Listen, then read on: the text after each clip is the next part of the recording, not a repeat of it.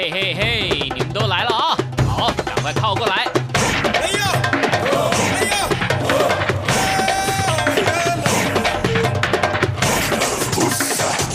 想了解台湾吗？一起来收听《台湾红不让》。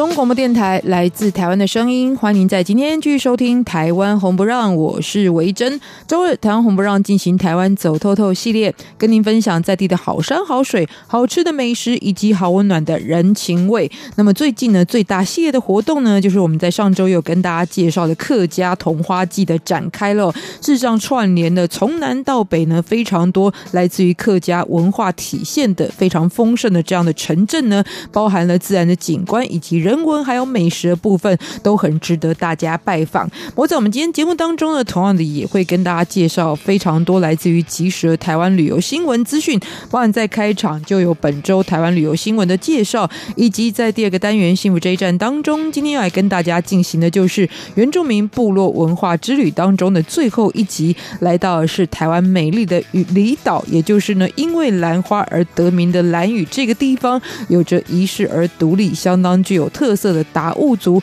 关于他们的传统、历史发展以及旅游的亮点有哪些呢？今天由马继康老师跟大家分享介绍。节目的最后，旅游放大镜从一首歌曲认识台湾的一个地方。那事实上，如果大家来到台湾旅游呢，最多会来到的地方就是台北。如果你是搭乘这个飞机在桃园机场降落的时候呢，基本上现在选择搭桃园捷运的朋友非常的多，而当中呢，一定会经过的一个地方就是林口。林口在行政上是属于新北市的林口区，不过在这个地方呢，其实也是有很多好看好玩的主题，在我们节目最后单元来跟大家分享。现在进行的就是本周台湾旅游新闻。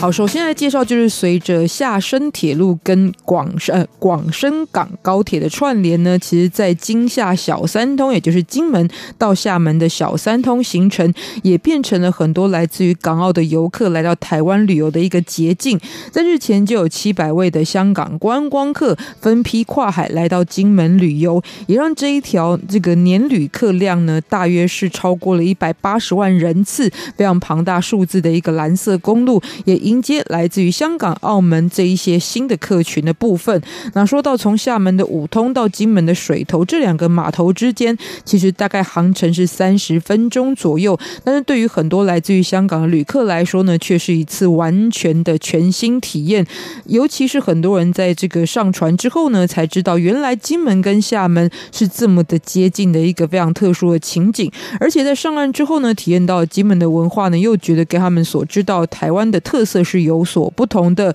比方说刚上岸的时候，当地的政府就安排了民俗阵头的公杯婆在码头迎接呢，就让很多的这一些游客拿起手机要拍照留念记录哦。而且在两天一夜的行程当中呢，也是由这个导览的这个人员，然后带着他们呢就走访了狮山炮阵地、宅山坑道、莒光楼、水头聚落、山后民俗村、八二三战史馆等这一些呢，其实连接金门过去战争历史。的知名景点，同时当然也会品尝在地的美食等等的，所以呢，也可以感受到金门的风情跟台湾其实是蛮不一样的，包含步调跟非常朴实的人文特质呢，其实也是吸引相当多香港的游客来旅行。所以，如果呢你也是在这个香港或澳门生活的朋友呢，现在透过这样子一个铁路的连接，也可以来进行一趟属于自己的小三通旅程。好，再说到刚刚有提到，就是近来呢非常受到瞩目的，也就是客家桐花季的展开哦。那事实上呢，如果以北台湾来讲，就是在三个县市当中，就是桃竹苗，也就是呢连接的桃园，接下来是新竹，再来是苗栗。其实最主要呢，也是台湾的一个客家文化跟族群生活体现的地方。而在当地呢，当然也就留下非常多早年的这一些移民们开垦的足迹，其中呢也包含了多条古道都保留了这样子一个。过去发展的历史，更是运输当时产业的一个重要道路。所以在最近呢，客委会就邀请来自于韩国济州岛偶来步道的相关协会的三十人来走访这期间的张之戏路。好，说到韩国济州岛这个偶来步道非常的有名哦，甚或是在这个韩国自己的民众如果到济州去旅游的时候呢，觉得知名度很高的也就是偶来这个地方。那今天呢，就邀请到他们来探访的张之细路呢，则是体验属于台湾的一个传统的特色。那这一次来自于韩国的协会，其实是从新竹的关西镇渡南古道作为起点，然后开始体验在沿途当中感受到的有自然生态、人文以及族群的地方特特色主题。不过事实上，整个张之西路呢，这个长度是更长的。它从起点，然后呢到终点是贯穿了，一直从桃园龙潭开始，然后经过新竹，再接下来到苗栗的非常多的城镇，最后呢会一直到台中的东势，所以更长。而且呢，这一些道路本身呢也具有不同的形态，包含有古道、有山路、有这个农业的产业道路，还有公路等等。但最主要的串起来，就是以前的客家先民在这里发展的时候，跟樟树有关的这个产业的一个属于历史的轨迹。所以喜欢人文主题的朋友，或者你喜欢结合人文跟自然这样特色的朋友，也是非常值得到此体验的。来介绍呢，这是让很多的朋友呢，其实如果来到当地拜访，会看到截然不同景象的一个特殊的活动哦，就是在北海岸也相当多中国游客造访的野柳风景区。那么在这几年都会有一些不同的主题哦，而今年呢又开始展开了，就是野柳时光夜访女王的活动。那这个时光呢，其实跟我们说的时间的 times 呢是一个谐音哦，它用的是石头的石，光辉的光，因为在当地呢最厉害的这个主角们就是奇颜异食哦，但是呢，就结合了夜间这个灯光秀的活动呢，打造了全然不同的一个野柳的体验。最主要呢，也为当地呢两个石头的女主角，就是俏皮公主，还有知名的女王头呢，就编写了《时光交响曲》。同时呢，整个活动当中呢，在夜晚就会展开灯光秀，用各种不同这个光源的特色，包含像是有染色灯、洗墙灯、LED 灯串等等，还包含了其实今年也增加。了丽影湖灯区哦，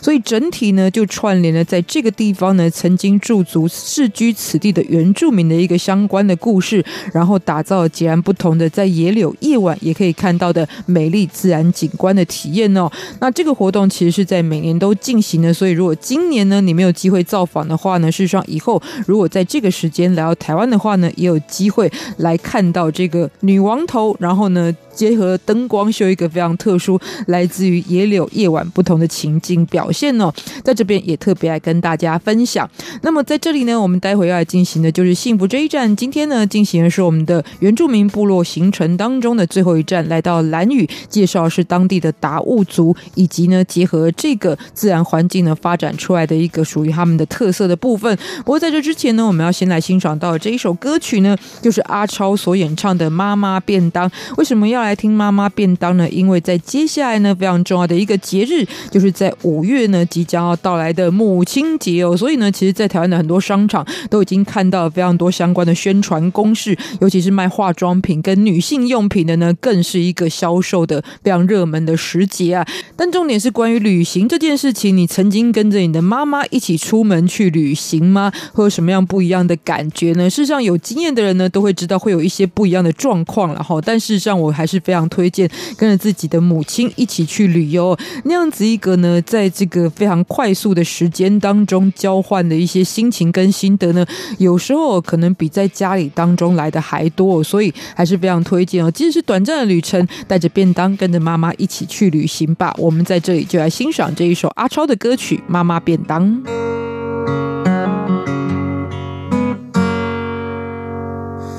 人的一生有多久，能做过几个梦？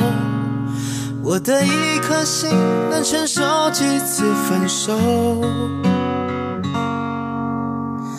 我决定告诉你，要一个人到城市中，找寻我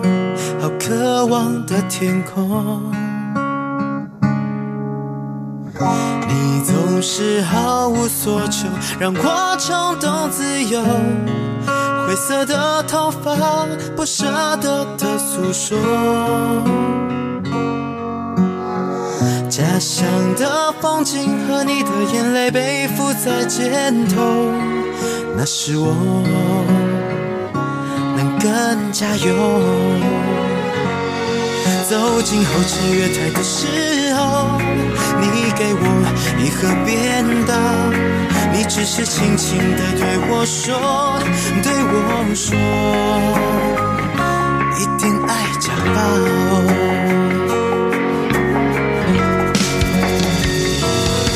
虽然梦想还那么远，虽然口袋没多少钱。这次我离开了你，是我好任性的决定。不要再偷偷擦眼泪，是你让我更努力去追。受伤的妈妈便当，我一定都吃完。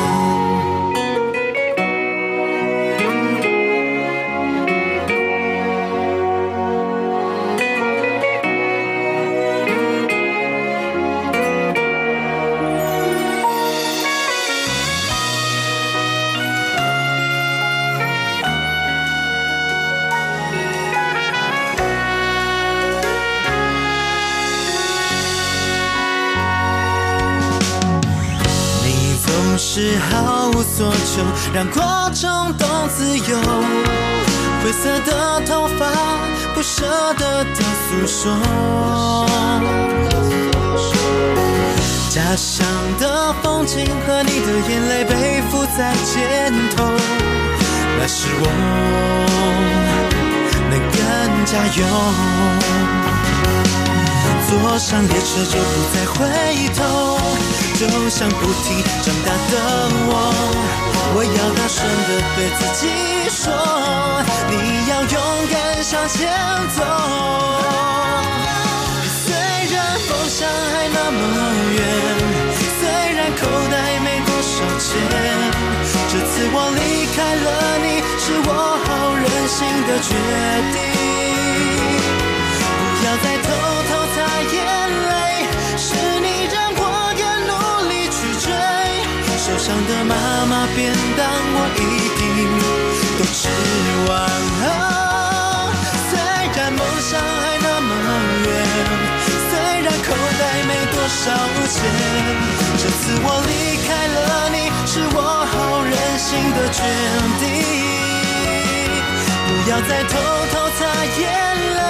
是你让我更努力去追。受伤的妈妈便当，我一定。都吃完，我想要追求的梦找到了，就回来。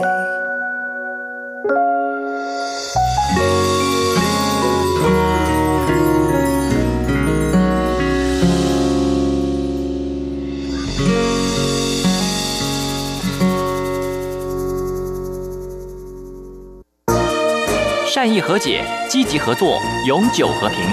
行政院大陆委员会与您携手共创美好的未来。大家好，我是光良。你先收听的是中央广播电台。我要祝大家很多很多的期望都会实现。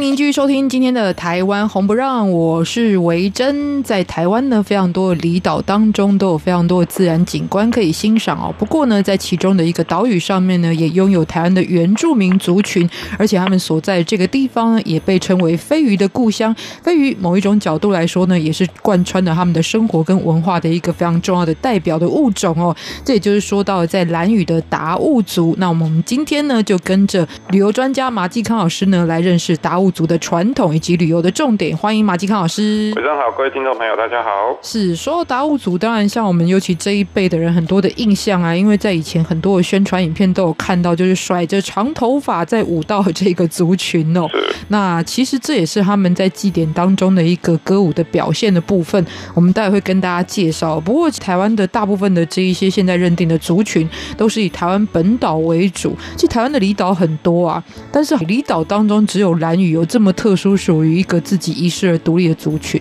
对啊，其实，在台湾就如同维珍提到的，台湾虽然本身就是一个岛啊，可周边还有一些小的岛屿。那这些十几个小的岛屿当中，有些有人，有些无人。那你会发现，有人居住，大部分也都是所谓的闽南为主的汉人文化。可是，唯独就是我们今天要跟各位介绍的兰屿，生活习惯，甚至人种、语言，其实都跟我们平常所熟悉的是不太一样。而且呢，它其实目前也是属于台湾的一个范围之内。是，如果说到达悟族的话，因为基本上他们是在兰屿市居的一个族群嘛，这时候我就会想到说，那他们会不会有跟台湾的某一些其他的原住民族群比较接近的一个文化的体系，或者是说他们完全是独立发展出来的？呃，其实台湾原住民十六族当中有两种说法，一种是海洋漂移说，那当然呢，生活在岛屿上面的达悟族就是属于这一类；另外一个呢，就是从中国云贵地区在最后冰河时期移过来台湾，所以呢，这个其实是另外一个不同的族群。当然，现在在人类学上面都还没有定论。不过整体来讲，其实台湾的原住民都是属于南岛语系啊。当然呢，各位如果有机会，我们之前节目当中跟各位介绍非常多的台湾原住民族，可是你发现，不管语言还有生活习惯，其实以前包括大陆朋友来到台湾，都说我们台湾有一个少数民族叫台湾高山族。那这高山当然生活在山地，可是用在达悟族身上就不一样，因为它其实是就是一个道道地地的海洋民族。其实就血统来讲哈，它跟菲律宾有一个叫巴丹岛，在文化习俗、语言甚至生活习惯上面其实是类似的。好，所以呢，今天巴丹岛是属于菲律宾管辖，然后兰屿是属于台湾海峡。可事实上，人类学家在这两个岛屿做了很多的研究，包括拼板中的文化，事实上都是一模一样。所以就整个人种包括发展，事实上巴丹岛跟兰屿它是处于同一个文化圈，可是现在分属两个不同的国家，这也是呃有趣的一点。其实，在生活当中，你会发现，刚刚所说到的拼板舟也是非常重要的一个代表的特色哦，尤其在他们相关的祭典，就可以看到拼板舟，其实有很多相关的仪式或者是禁忌等等的。可是，我觉得蓝屿本身就是一个非常有可看性的地方，再加上达悟族的人文，所以让这个地方的整个旅行的体验呢，是加深了这一方面的部分，就是了，是让它变得更有魅力了。对，因为它蓝屿这个名称的由来哈，就是因为在这个地方早期有发现蝴蝶兰呐，就以蝴蝶兰的名称午夜蝴蝶兰就叫做兰屿。日据时代的时候，这个地方也叫红头屿，因为它其实这边有非常多的火山岩地形，火山岩呢形成奇岩怪石。那搭船从台东来到兰屿的过程当中，其实你就可以看到傍晚的时候，那个夕阳西下，阳光照耀啊，整个岩石看起来像红色的，所以这也是兰屿另外一个名称。还有一个名称，它叫做人之岛。为什么叫人之岛？因为达悟的名字，达悟的意思其实就是达悟族语当中人的意思。好，所以在这边除了看自然生态，还可以看到达悟族的文化，也叫做人之岛。一个小岛既然有这么多的名词，其实也是非常特殊的。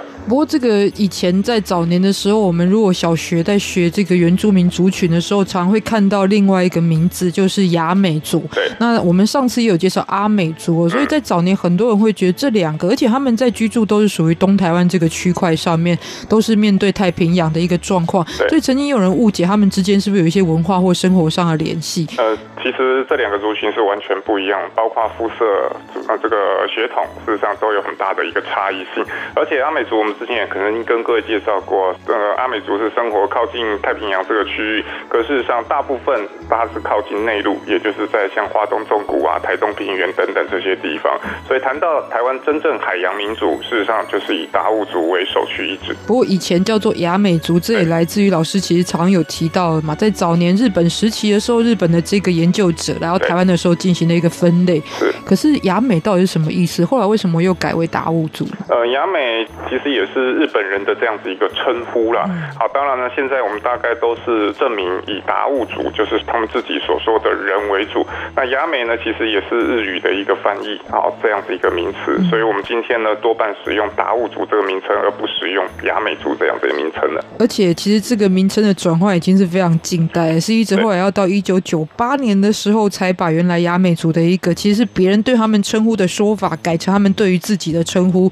叫做达悟族哦。是。所以现在其实年轻的一辈应该也不太知道雅美族的这个说法。我们有经过那个年代的人，可能比较知道，就对。对，没错。嗯，那今天呢，来到兰屿这个地方，可以这么说吗？我现在来到兰屿，基本上遇到的人多半都是以达悟族的族人为主嘛。对，岛上大概百分之九十都是达悟族。当然，在台湾是一个自由迁移的一个社会哈，因为随着兰屿观光旅游的发展，当然也有从台湾过来的一些汉人在这个地方呢开商店、经营一些旅馆等等。整个兰屿哈，它是属于台东县的兰屿乡。那在岛上呢，大概目前三千多人，基本上百分之九十以上都是属于达悟族的这个人口，所以它是一个在全台湾各个离岛当中相对保存原住民文化非常纯粹的一个岛屿。因为四周都是海洋的关系，造成它早期的封闭性，当然也就保存了很多传统文化的部分，就隔绝了很多入侵的这个可能性或者破坏的可能性。不过这也变得非常特别啊，因为台湾其实是一个多元族群混居的一个生活的方式，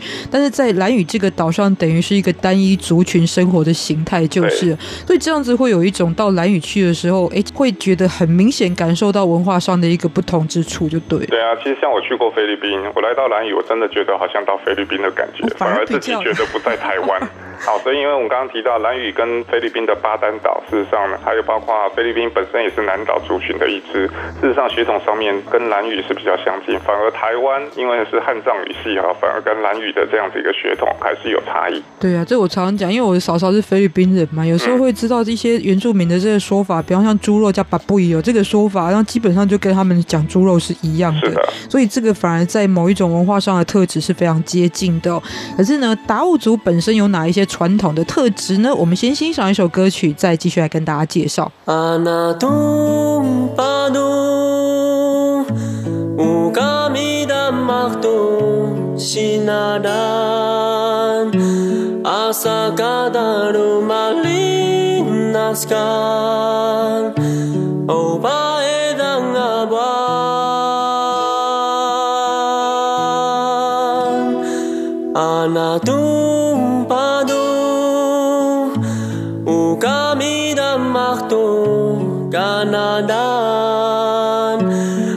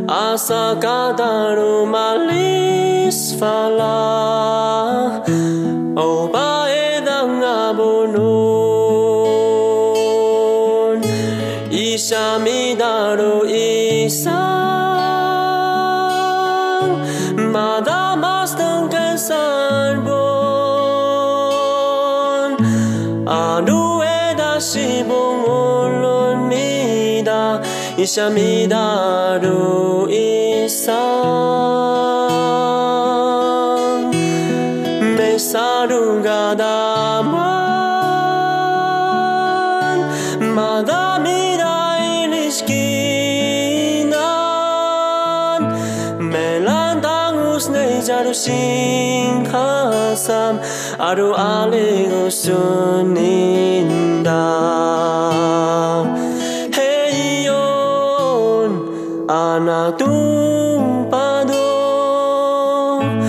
o kamiramartu sinarán hasta cada rumah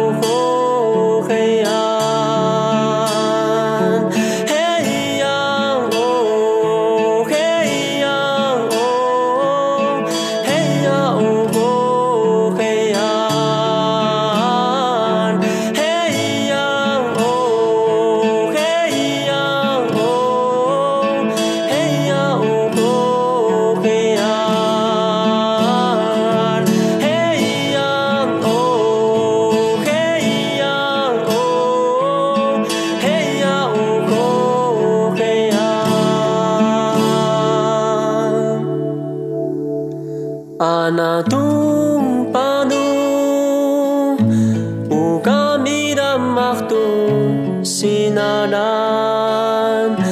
asa kadaru malin naskar oh,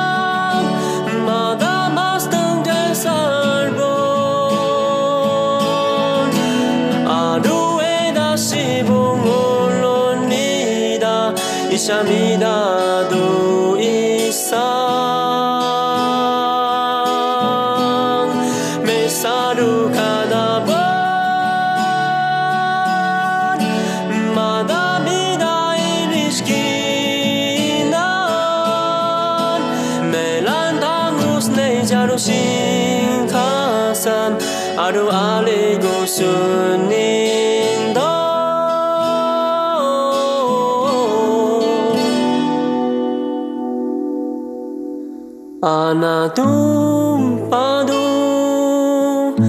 乌嘎咪达玛都，嘎纳纳，阿萨嘎达都玛利斯法拉，欧巴哎当阿巴，嘎都西布木嘎达海布诺。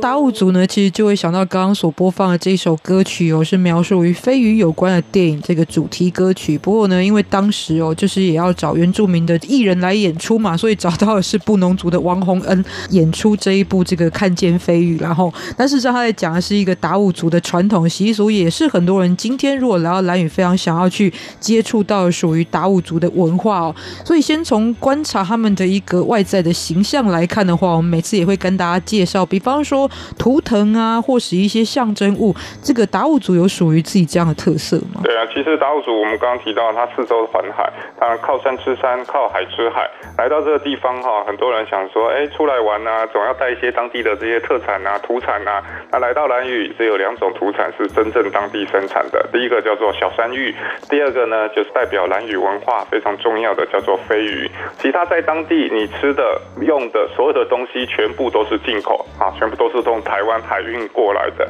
所以这个地方哈，其实以前就是自给自足的一个岛屿啊。当然，岛上的达悟族他们主要的食物其实就是以芋头，就是淀粉类的食物来源。然后蛋白质的来源呢，当然就是靠大海，大海就是他们的冰箱。所以呢，鱼其实像飞鱼，每年三月到六月，也就是他们捕鱼的飞鱼季。而且飞鱼在这个时候游过来，每年也只有这个时候能够捕飞鱼。那飞鱼呢，啊，他们捕上岸之后，把它做成鱼干。好，那基本上也是供给他们未来一年等待下一季飞鱼回游过来的时候非常重要一个蛋白质的这个来源。嗯，但是这也蛮好奇的啊，因为太平洋上面的鱼不会只有飞鱼一种嘛，一定有非常多的鱼类，尤其是什么黑潮流经的时候非常丰富的鱼种。但为什么飞鱼在里面会这么的突出呢？呃，因为其实飞鱼哈，据说他们其实是我们讲说，呃，在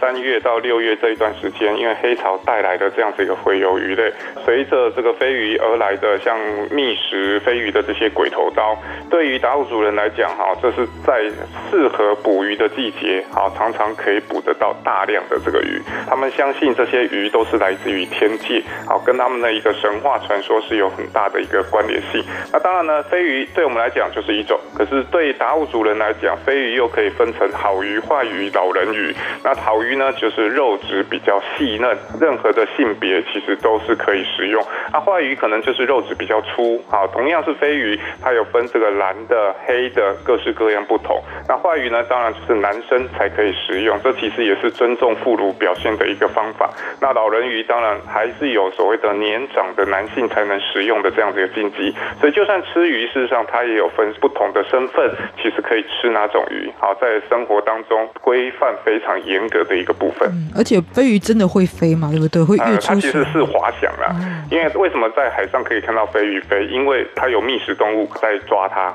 这个觅食动物通常都是像尾鱼、鬼头刀这些鱼类，其实也是达悟族非常重要捕的对象。那尾鱼基本上达悟族不捕，因为他们捕鱼的方式是用平板舟。那在早期不发达的年代，其实飞鱼是适合晚上捞捕，因为呢它是趋光性的一个鱼，好，所以呢晚上划着平板之后到海上，只要有光，因为以前没有手电筒，他们用火把做这样的一个聚集，飞鱼其实就会纷纷的跳起来，这也是他们捕鱼的一种方式。所以我在想，飞鱼也特别容易受到注意，是因为它这样子一个飞跃的形态就很抢眼呐、啊，所以在那么多鱼类，无锅鱼就不会飞呀、啊，是啊，鳗鱼也不会飞啊，但是飞鱼这样的一个形态也特别容易让大家就是注意到它，所以也成为了连接达悟组非常重要的一个代表。就是，对啊，而且飞鱼捕上来基本上呢要赶快处理，除了去鳞片之外，更重要，飞鱼捕获之后，全部的眼睛都要把它挖掉。哦、所以在蓝屿看到的飞鱼干，基本上你可以看到都是经过处理，当然内脏全部取出，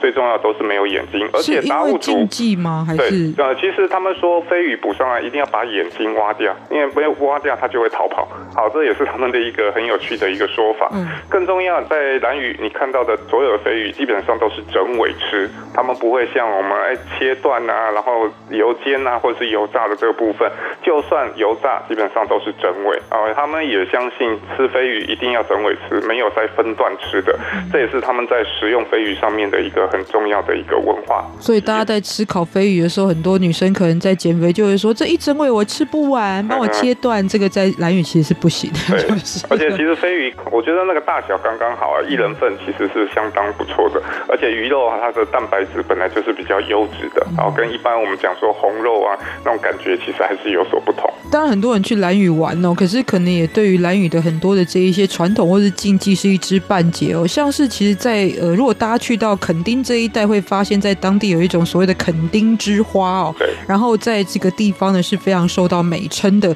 可是来到蓝雨的话呢，大家就会觉得它是一个非常大的禁忌，好像是厄运的一个代表。这就是所谓的棋盘角。对。我以前看到棋盘角，以为真的是拿棋盘来下棋盘的时候有一些禁忌，可是原来棋盘角称的是这一种植物。就是对，棋盘脚其实它开花非常漂亮，有人说它是晚上的烟火。那在兰屿岛上面其实非常多这样子一个植物，因为它是属于热带雨林当中常见的。不过呢，啊，在恒春半岛，像刚刚维珍提到，在垦丁我们看到棋盘角，哇，晚上开花也觉得好漂亮啊，好像国庆日的烟火一样。我拿回家插一下。对，可是达悟族呢，把它视为所谓的禁忌，又叫做魔鬼树，因为通常他们的祖先哈，先人的坟墓旁边其实都会长。这样子一个树，所以他们认为哈，这个是有恶灵会住在那个地方，而衍生出来的，在蓝屿有一种特殊的生物叫蓝屿角鸮。那蓝屿角鸮呢，也对于这个达悟族来来讲，因为你知道哈，在猫头鹰这样子一个动物，角鸮其实就是猫头鹰的一种哦。那蓝屿角鸮当然只能在蓝屿看得到。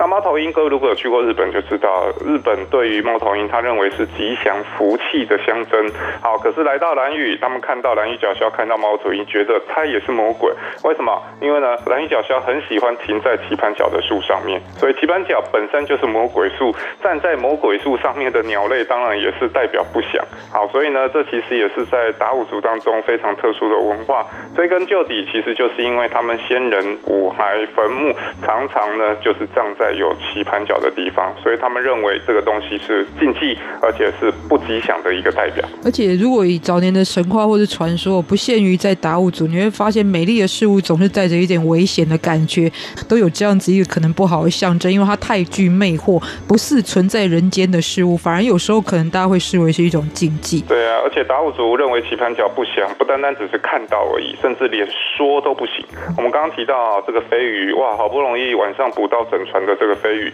可是如果有人很白目，不识好歹的，哎，在这个捕鱼的现场说了棋盘脚这样子一个字，那整船的飞鱼就认为是不吉祥的。到现在都还是会这，都还是这个样子。所以呢，这样子一个传统其实根深蒂固哈。到当地你也要必须要了解这样子一部分，不然其实很容易被这个人家嫌弃啊。明明我捕了一船飞鱼，结果呢，哎，因为讲了这个不吉祥的这样子一个字句，啊，这整船的飞鱼可能都会被丢弃掉。尤其在这样子一个景区当中，大家会前往蓝屿，不管浮潜啊，看到海洋的景色非常美丽啊，就会觉得说啊，那个就是完全就把自己的一个状态放松的情况之下。但是就会忽略掉，也许对当地人来说非常在意的这件事情了哈。尤其今天介绍完之后，不要还故意到那边去说棋盘脚。对啊，其实像很多台湾的朋友很喜欢到这个蓝屿，因为它的开发程度是比较低。达当然我刚刚提到蓝屿，它其实是非常不一样的文化。那其实我自己也带团或是带朋友曾经去过那边。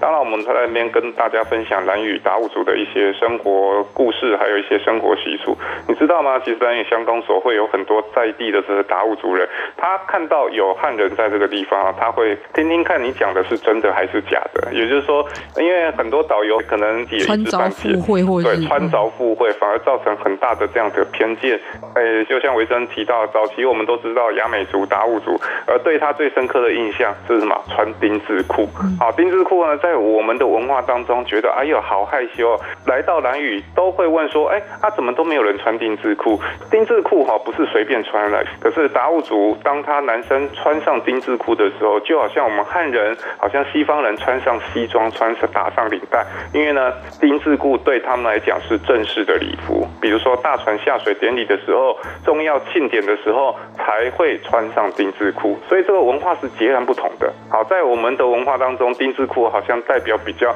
呃隐私的、内在的，可是，在达悟族文化，哎，它其实就是一个礼服的代表。所以呢，当你抱持着自己的一个文化态度来到达悟族，哇，你会发现很多人想要看丁字裤，其实都是抱着戏谑的态度，而不是尊重的一个态度。这就很像苏东坡那个故事里面的佛印大师里面说的嘛，是你的心是歪的，所以看出去的东西才会变歪的。是的，其实就文化上面的不同。嗯，所以当地是是有这样子一个传统的，大家呢如果前往去观看的时候呢，也是希望抱以尊敬的心情哦。当然在当地呢，这个祭典是非常的多，所以我们最后一段呢，待会来跟大家介绍，就是非常多人去造访，可是呢，也要理解到他这个传统背后的一个精髓的飞鱼祭。休息一下，再回到节目当中。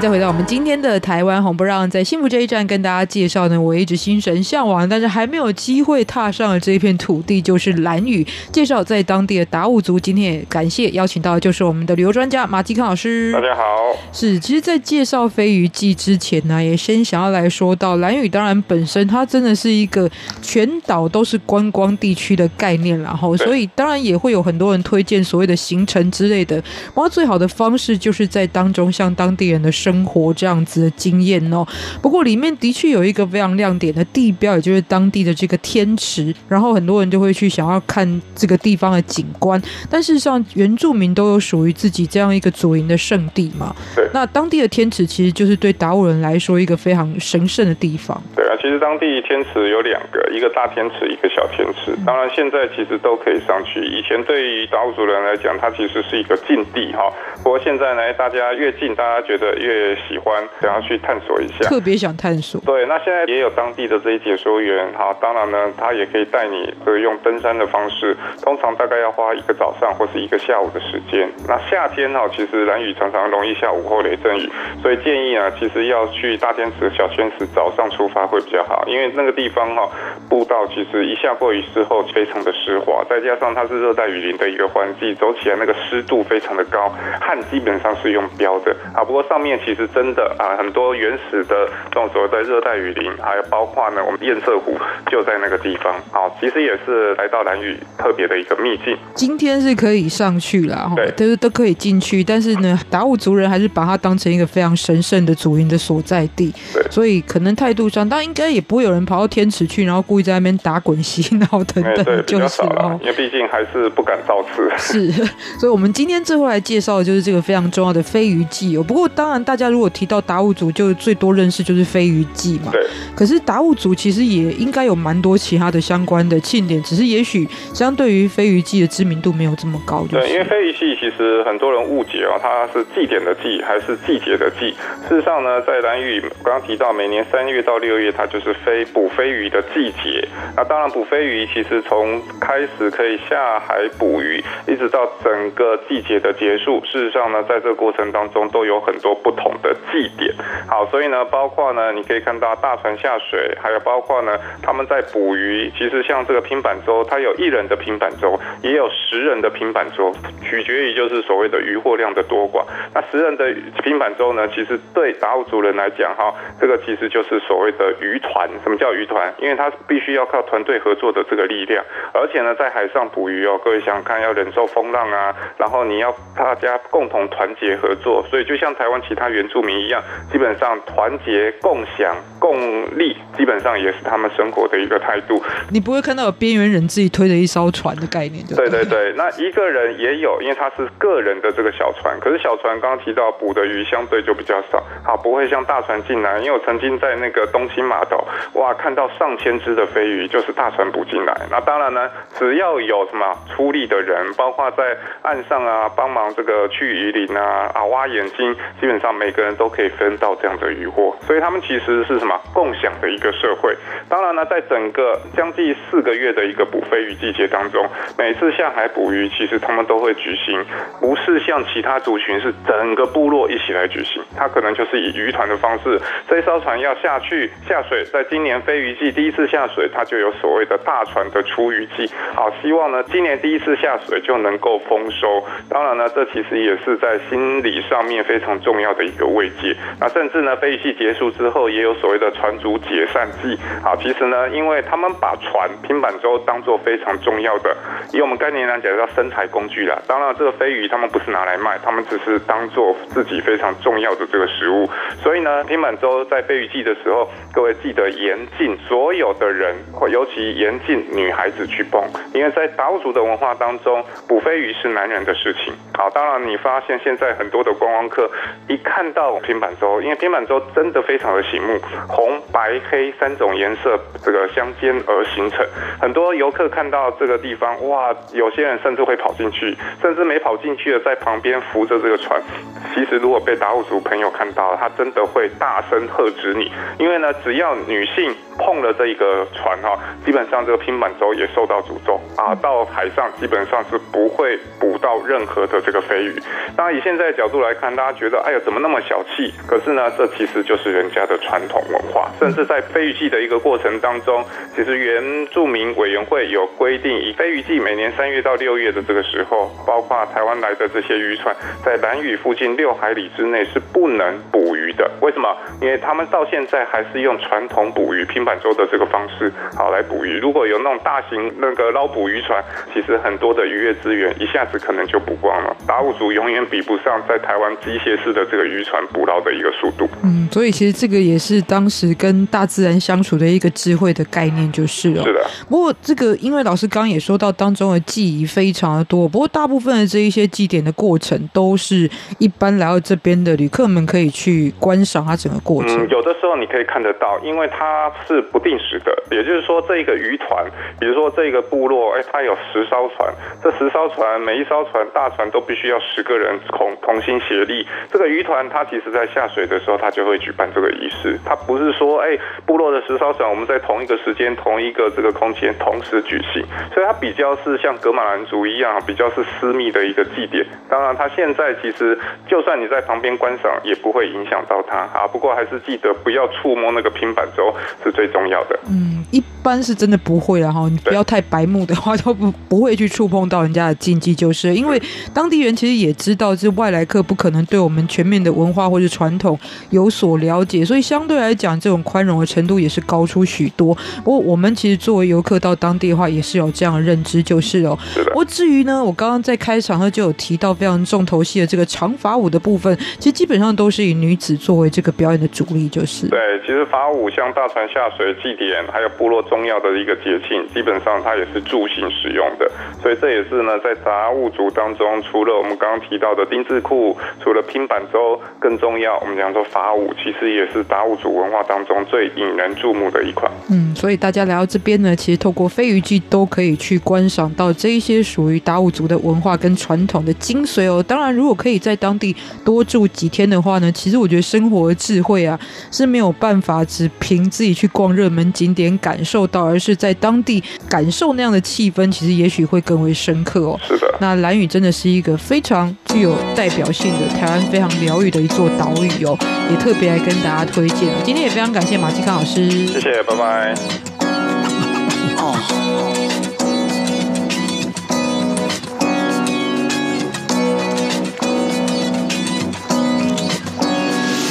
是海鸥飞过蓝色天空，哪怕那高低生命全都调走。那是海风吹过绿色树丛，哪怕那公主上的滋味全都清空。天边的农夫站在太阳光中，摇下车窗，快撇了吹牛。耳边的音乐也在反复播送，这就到海边走走。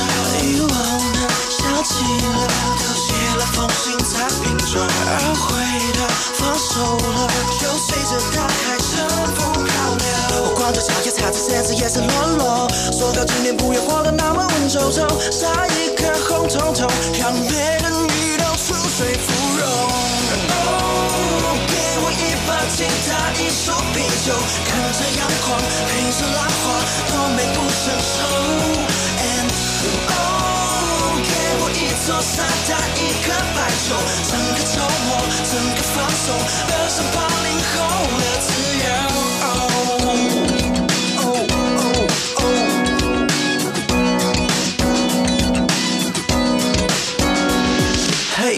离开了市区，请你忘了手机。所有的东大小事，其实选举全都看清。快听听，那来自心坎里的声音。他说着别再压抑，别再世故，别再冷静。那马上有人知道的忧郁，那么多自顾不顺的怨气，滚一边去，下一边去。现实就当他的放屁，当他的放屁放在家里。你看那狗狗挖的多么精心。他说着不要乱的乐事就不会的手心。海贼王，不可船长，看你乘风破浪，只要冲浪翻个身就成。这不是。无稽时间让我无尽的拉扯交流做做梦小辞航主动拉在一起找梦想还平面向他大声歌唱。ooo 给我一把吉他一束啤酒看着阳光陪着浪花多美不胜收。Ooo 给我一座沙滩一颗白球整个周末整个放松。两手抱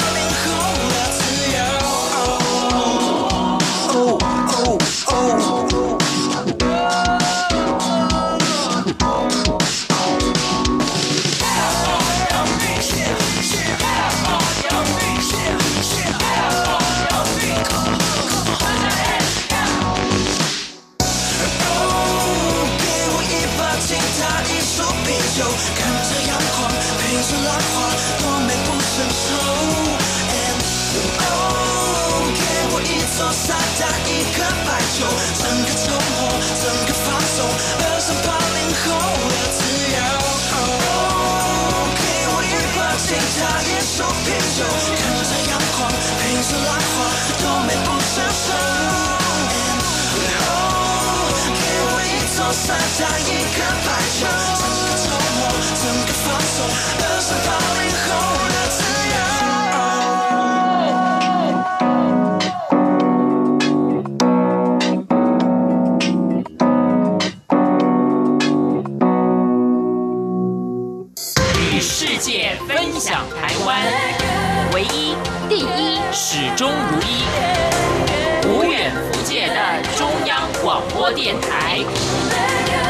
Taiwan International.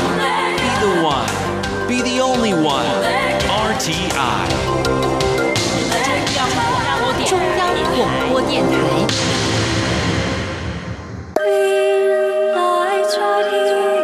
中央广播电台听众朋友，大家好，我是孙燕姿，在这里祝福所有听众平安快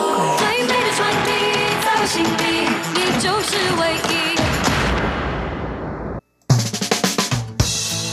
欢迎您继续收听《台湾红不让》，我是维珍。在我们最后进行的单元“旅游放大镜”，从一首歌曲认识台湾一个地方。在今天要跟大家来推荐的歌曲是米粒人的《无价》，介绍就是歌词当中也有出现的新北市林口区。那其实《无价》这首歌曲写的非常的白话，完全就是来自于创作者自己的故事的分享。里面他就说到，原本他住在林口的时候呢，非常的惬意，但是后来呢，搬到台中之后呢，就觉得变得非常的不适应的过程。那但是呢，也让大家关注到林口到底是什么样一个地方呢？其实这个提起林口的印象，很多人在台湾生活可能都会想到湿气非常的重。然后呢，一般来说就是搭乘桃园捷运的时候呢，一定会经过的地方。再就是日前呢，这个林口变成一个非常热门的区域，就来自于三井 Outlet 在这里的开幕哦。那除了贩售非常多的国际精品之外呢，最主要也是引进了很多哦，其实在这个可能日本或者其他地方呢，这个非常独家家的美食哦，所以呢，在假日的时候也能够吸引非常多的人潮进驻。不过，林口这个地方到底有什么样子一个历史的发展呢？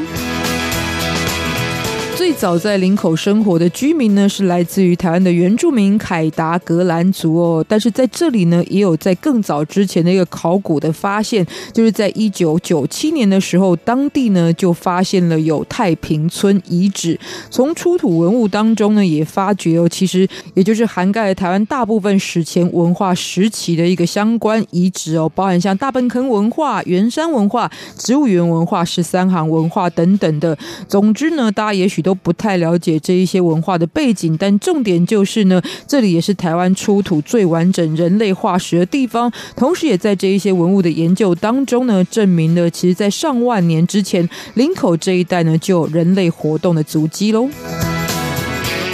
不过到后来呢，当然就是以刚刚我们所说的凯达格兰族为主哦。但是呢，到了明郑时期，其实台湾的很多地方呢，就逐渐有汉人的移民进入了。但是呢，林口有一点不太一样哦，因为以前在这里呢，就是没有河道的经过，所以要发展呢，并不是非常的容易。所以呢，它比起台湾很多其他先开发的区域呢，发展的速度算是晚了一点。那汉人进入最早的时期呢，大概也是要到清朝的乾隆年间才开始的。那么就是这一些移民呢，后来就观察到了，其实这里呢也作为凯达格兰族的一个猎场的所在地哦。但不管呢人是从南边来或北边来，其实进入到当地的这个树林呢，这里都是作为一个入口的所在地哦。所以其实以前早期的名称叫做树林口，当然呢现在林口也就保存下来哦。把树拿掉之后呢，可是依旧呈现了在过往是作为一个入口，而且呢森林非常繁盛的一个景象特色。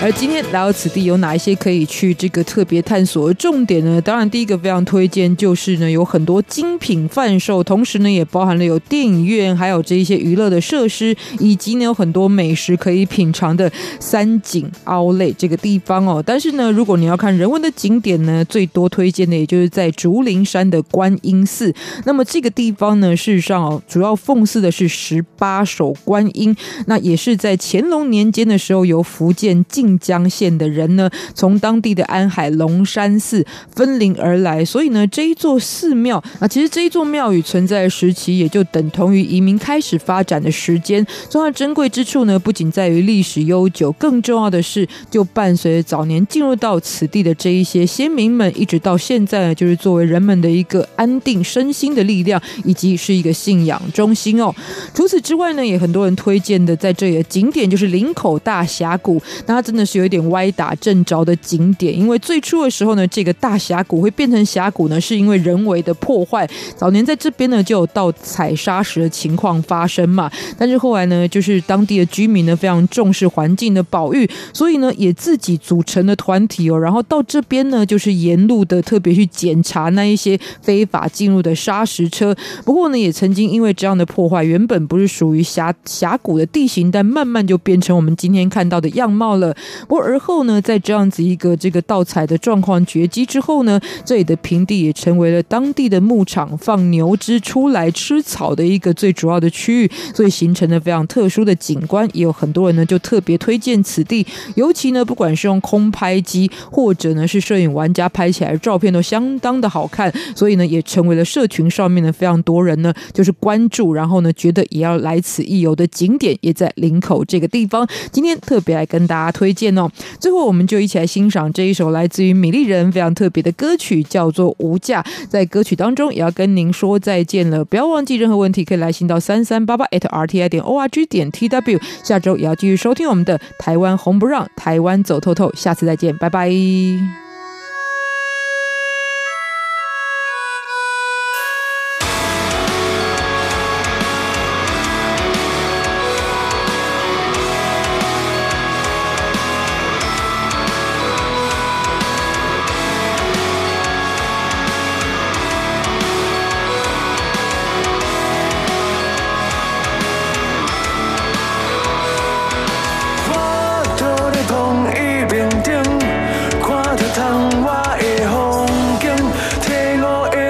情狭窄，兼烦恼，